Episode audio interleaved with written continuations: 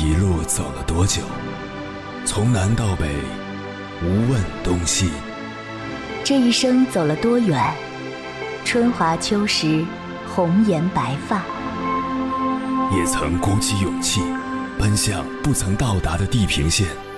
也曾迷失方向，受困于爱恨情仇的漩涡。当夜幕降临，一切归于沉寂。有人正迎着月光，踏遍千山万水，为你而来。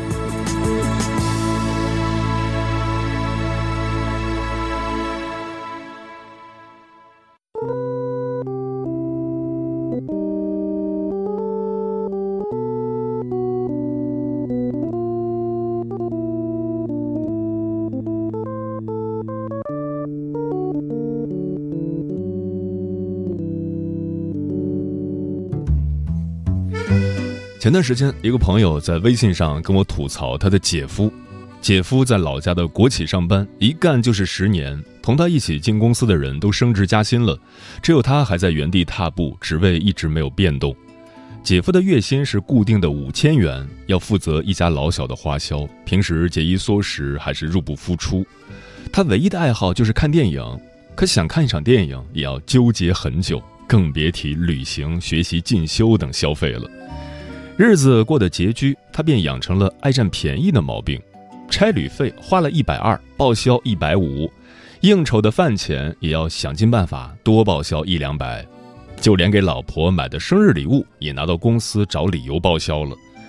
这些小动作让经理发现了，念着他养家不容易，没有深究，但也心存芥蒂，不少晋升的机会自动忽略掉了他。一个爱贪小便宜的人，自然不会得到重用。工作十年了，还是小职员一个。姐夫的问题其实就是格局小。余秋雨说过：“人的生命格局一大，就不会在生活琐碎中沉沦。”古往今来，凡是能成大事的人，往往都目光长远，拥有大格局。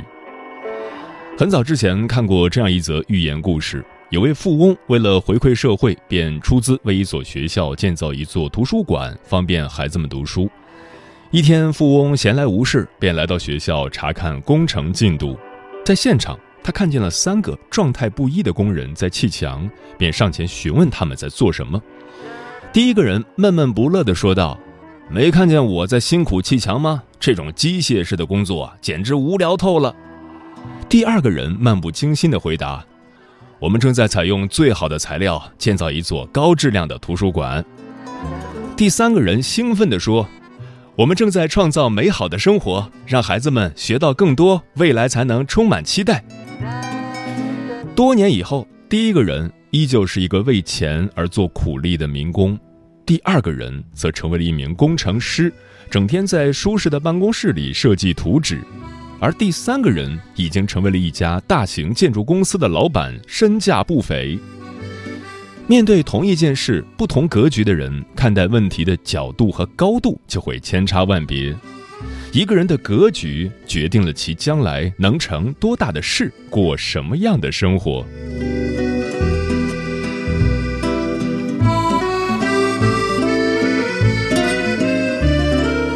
凌晨时分，思念跨越千山万水，你的爱和梦想都可以在我这里安放。各位夜行者，深夜不孤单，我是迎波，陪你穿越黑夜，迎接黎明曙光。今晚跟朋友们聊的话题是：普通人如何提升自己的格局？格是格调，寓意着疆界，是对事物的认知程度。局是局势，意味着范畴，是指事情的发展方向。简单来说，格就是一个人的风度仪态，局就是一个人所做的事情。格局的本质就是我们内心的布局所呈现出来的外在状态。不同的人认知和位置不同，格局截然不同。有些人浮于表面，往往被一些细枝末节所困扰。有些人鞭辟入里，跳出当下的琐碎，所有问题不攻自破。你是哪种人呢？关于这个话题，如果你想和我交流，可以通过微信平台“中国交通广播”和我分享你的心声。你恋爱过吗？结婚算了，俺都有孙子了。呃，一直都单身啊。爱过。你有梦想吗？我希望多拉点生意，给孩子攒点钱。年轻的时候想当个舞蹈家。当然有啊，不过我只想给自己打工。我一直想开个花店。你走过千山万水吗？跑了二十多年车，哪儿没去过呀？我也是个旅游达人，山山水水都看过。还没走过，不过呢，我想以后是不是能够环游世界？追星算吗？从一个城市跑到另一个城市。那你呢？我爱过，有梦想，此刻依然在路上，跨越千山万水，奔赴与你在深夜的心灵之约。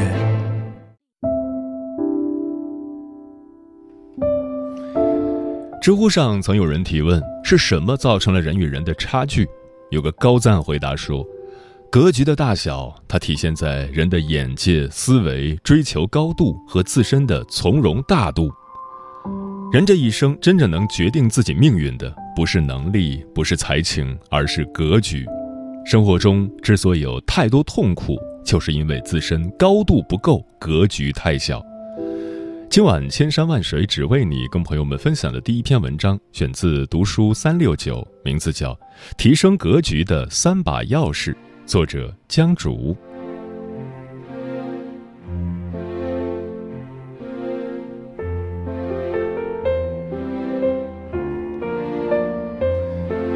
有句话说，一个人的结局藏在他的格局里。大千世界，芸芸众生，有的人开场漂亮，落幕圆满；有的人出身名门，却晚景凄凉。这世间能左右我们命运的因素很多，而格局无疑是最重要的一个。一个人想要有所成就，必须提升自己的格局。在这里提供三把钥匙：一、言人人书，容得下非议。微博上曾有个热门话题：自己喜欢但不被理解的爱好，底下有近两万的评论。有的人说喜欢看蜡笔小新，有的人说喜欢看黑猫警长，有的人说喜欢玩消消乐解压。然而在这些评论中，却出现了一些刺耳的声音。有人说都成年了还喜欢看动画片，真幼稚。也有人说。生活都这么苦了，还有时间玩游戏，家里真有钱。看动画片就幼稚吗？玩消消乐却是不务正业吗？显然都不是，这不过是个人爱好而已。人间百态，每个人都有自己的行为标准，只是我们习惯于带着成见看人，容不下与自己三观不合的人与事。有句话说，格局越大的人，就越懂得宽容。仔细想来，这是真理。但凡有所成就的人，都能尊重别人的不同。二零零四年四月，白先勇主持创作的青春版昆曲《牡丹亭》在全世界开始巡演，轰动一时。白先勇的朋友们纷纷送上祝贺，唯独朋友陈文茜不感兴趣。白先勇知道后，非但没有生气，反而给予理解和尊重。此后。他没有在陈文茜的面前谈起青春版《牡丹亭》的演出情况，更没有让她提建议，但这不妨碍他们继续做朋友。后来，陈文茜说道：“对此，我非常感谢。他可以创新，我可以顽固，谁也不去说服谁。所谓的格局，无非就是能接受别人的不喜欢，也尊重别人的不同意。”世界上没有完全相同的树叶，也不会有完全一样的人生。你乐于追求诗与远方，他喜欢囿于厨房昼夜与爱。有些东西你觉得天下无双，别人却司空见惯。你所认为的星辰大海，可能是别人的半亩方田。这一切并无对错之分，只不过立场不一样，观点自然也就大相径庭。一书曾说：“每个人说另外一个人道理，总是一箩筐一箩筐，丈八的灯照见别人，照不见自己。人最难得的是看透一切后依然能悦纳。格局小的人总是把自己的价值观强加到别人身上并以此为傲。格局大的人总能看到世间万物的独特性不强求不诡辩。眼界越宽越能容得了事。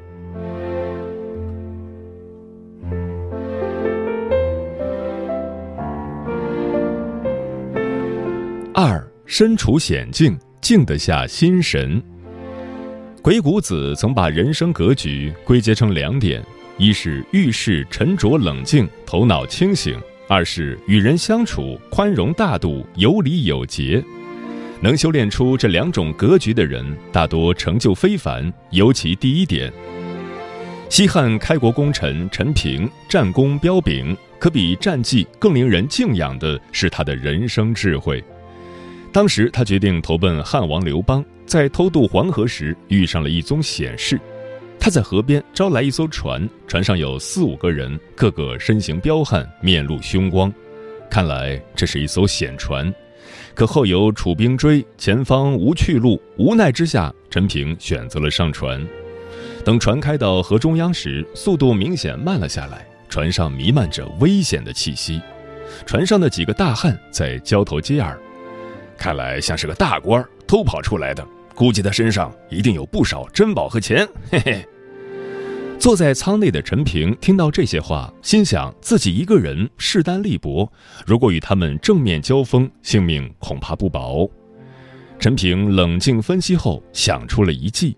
他从船内站起来，走出船舱，说：“舱内好闷热呀，热得我都快要出汗了。”他若无其事地摘下佩剑，脱掉大衣，已放在船舷上，并伸手帮他们摇船。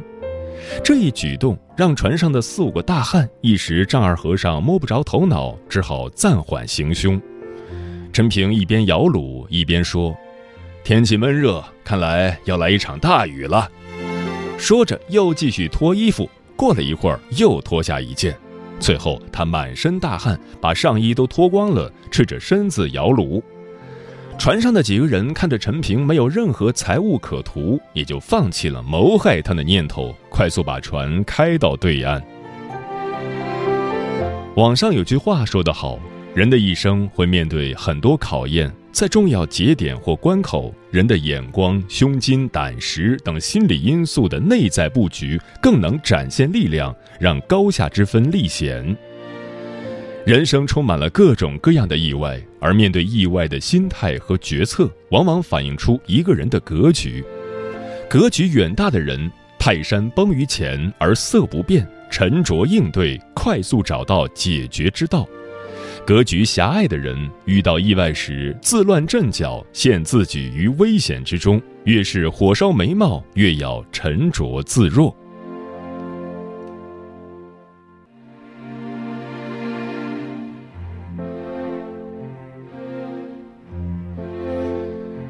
三人在低谷耐得住寂寞。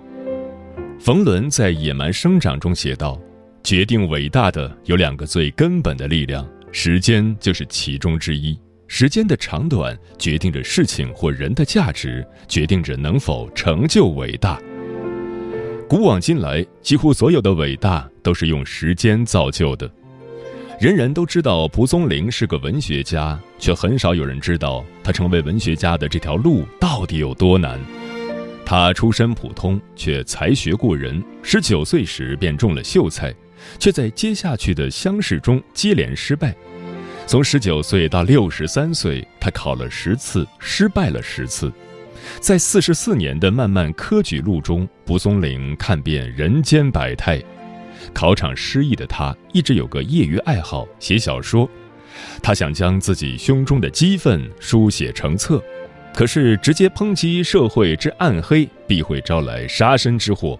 他思前想后，终于想到了一个法子，那就是借神鬼的虚幻世界，道出世间的面目。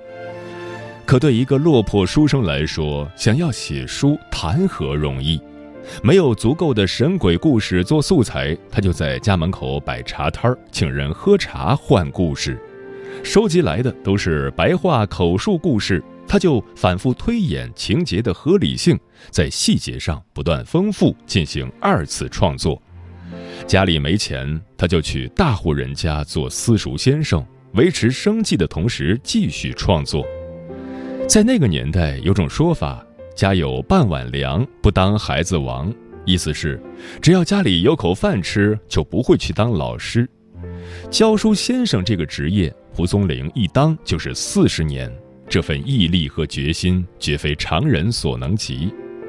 他从二十二岁起收集素材，四十岁完成初稿，之后的二十余年里一直在打磨和增补，直至他六十七岁还有新的故事补充进来。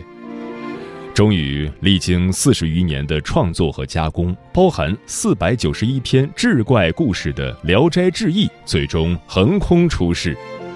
无论是持续时间之长、作品数量之多，还是在文学史上的影响力，都让人无不称赞。有句话说：“偶然的成功看运气，必然的成功看格局。”蒲松龄的成功很难归功于运气。更多的是他对理想矢志不渝的坚定。一个有远见的人不会在意一时的得失，他的目光不在眼前的方寸之地，而是远方的星辰大海。经得起创作的寂寞，才能迎来未来的掌声。周国平刚到北京时，谪居六平米的狭小空间，写下了人生第一本书。蔡志忠远离喧嚣，在寂静彼岸享受孤寂，专注绘画，终成漫画大师。当年明月从小研究中国历史，最终写下了明朝那些事儿，声名鹊起。每一个璀璨的人生，都是从暗夜里熬出来的。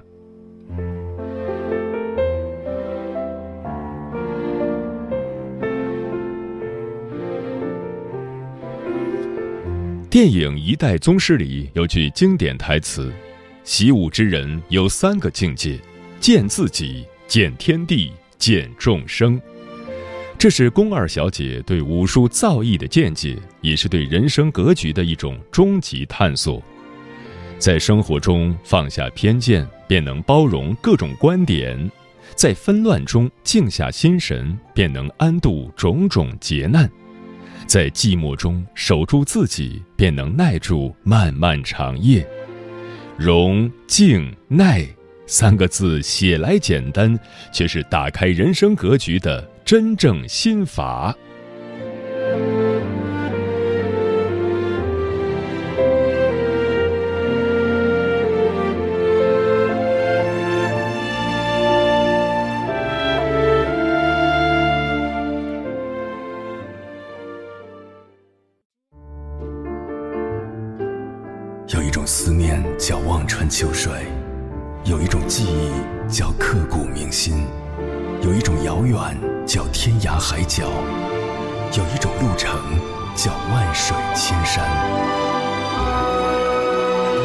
千山万水只为你，千山万水只为你，正在路上。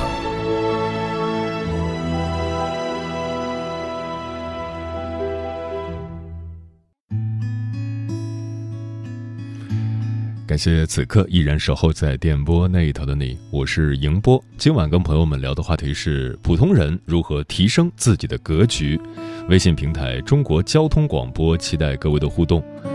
老张说，有格局的人从宏观上看问题更全面，从高度上看事情更久远。这就好比一个企业，员工想的是努力工作、提高工资、争取到几百块的全勤奖，主管想的是。提高整个团队的精神面貌，赶超其他部门的业绩，而老板想的是创造多少 GDP，领先多少同类产品，再开几家分公司。刘先生说：“说到格局，我想到了郭德纲。每年郭德纲生日，他都会问徒弟们有没有要单干的，如果有，他会竭尽全力帮忙做宣传，笼络关系，从人力财力上援助。”徒弟们很感激，无论走到什么时候，自己都是德云社的一份子。真正有格局的人，都有体面的外衣，懂得不动声色的退让，给别人鼓掌。越是尊重别人，越能得到别人的认可和支持。书童说：“俗话说，读万卷书，行万里路。读书是最直接、最迅速增长知识和见识的方法。”读了书，知道了不一定能做到，所以要去实践，不断修正自己的想法和行为。另外，还要向别人学习，听取多元化的意见，兼容并蓄，求同存异。唯有如此，才能一步步提升自己的格局，拥有更完美的结局。盛夏蔚蓝说：“谢谢迎波老师，受益匪浅。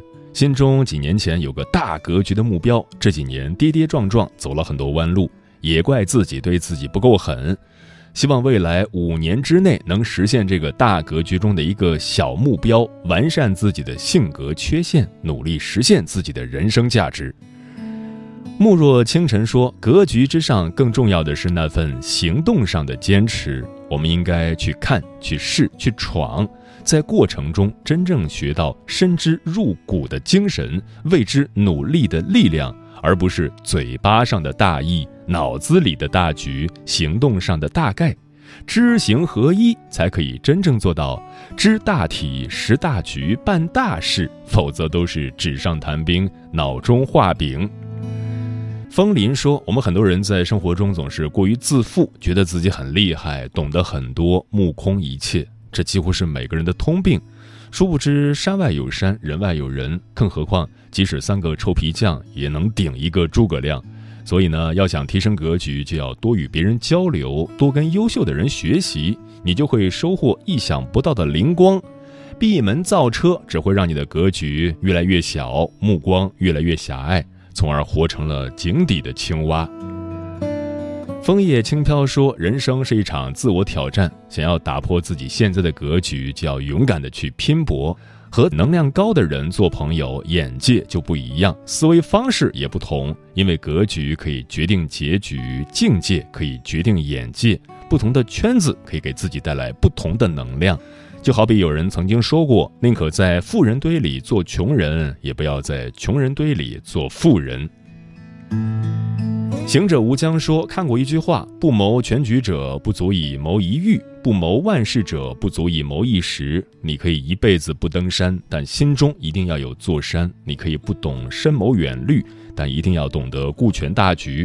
有大格局的人，有仰不愧于天，俯不愧于地的豪迈，也有强大的磁场，会把路走得更长远顺遂。”嗯，小说《冰与火之歌》中有句话。有格局的人可以拥有一千种人生。做人有什么样的格局，就会有什么样的结局。有格局的人能经得起生活的考验，即使身处不堪的境地，也终能柳暗花明。没格局的人只会沉沦于生活的琐碎，即使拥有一时的风光，终不能尽如人意。往后余生，愿我们都能提升格局，开拓视野，宠辱不惊，成为人生的强者。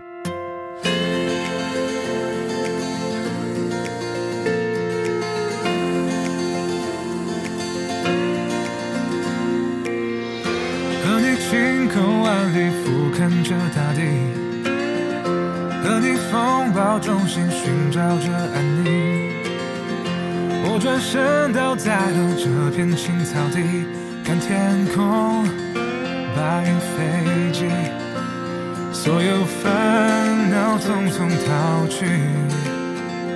我想变成一只雄鹰，好想乘风而起，穿过那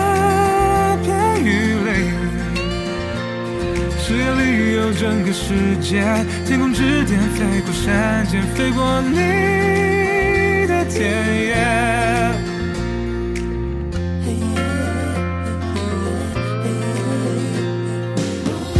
我把所有热忱写成诗给你，你是初夏的月光，热的流萤，想着你一颗颗满天的繁星，就像是。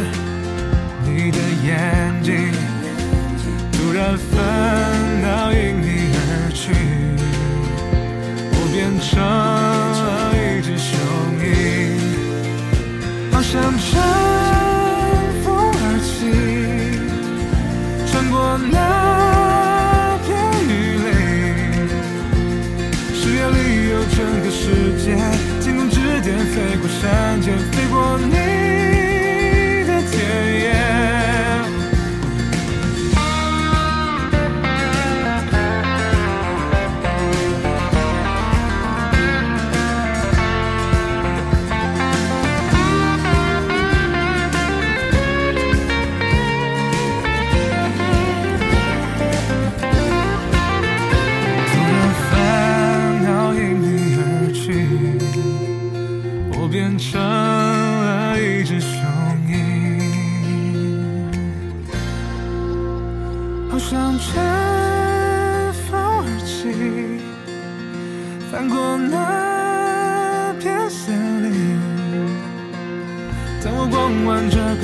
界，你看到我眼中焦点都是你。每一天，好想乘风而起，穿过那片雨林，视野里有整个世界，天空之巅飞过山间，飞过你的天。